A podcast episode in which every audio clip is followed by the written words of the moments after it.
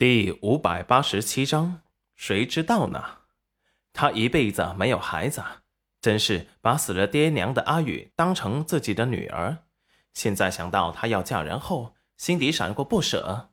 可是阿宇以后总要嫁人的，这大食国的男子他看不上，嫁给楼曲国的人也不错。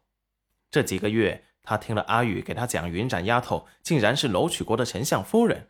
还是皇上亲封的贤夫人，云染丫头的相公也只有他一个妻子，还在楼曲国盛传一生只娶一个女子的传言。阿宇当时说起来很是羡慕，那时他就知道阿宇可能以后会找个像云染丫头丈夫那般痴情的男子。他们大食国的男子也不能保证只娶一个妻子。这云染丫头的相公的确是个重情重义的男子。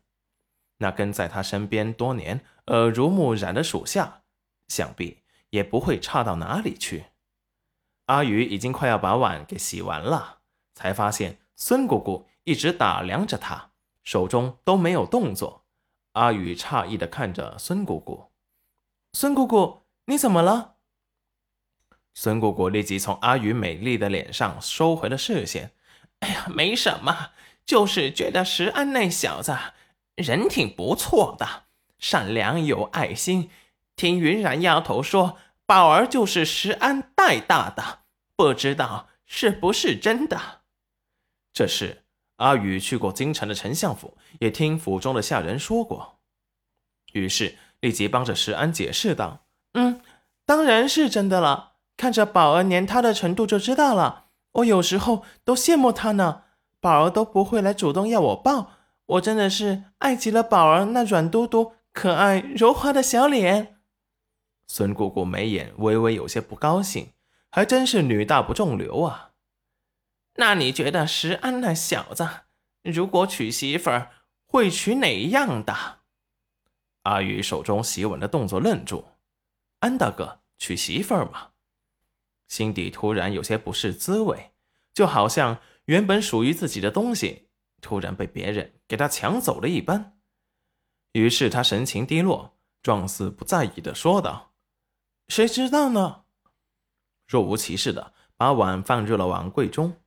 孙姑姑见此，又说道：“听云染丫头说，这次小安啊会跟他们一起回去呢，不知道以后啊还有没有见面的机会。”啪嗒一声。阿宇手中的木质水瓢落地，在孙姑姑惊愕的目光中，慌乱的捡起地上的水瓢，立即跑了出去。只听他对着孙姑姑说道：“我去看看宝儿。”孙姑姑无语的看着阿宇，把掉在地上的水瓢洗都没有洗，就放到了水缸里。看来安小子提的这缸水又不能吃了。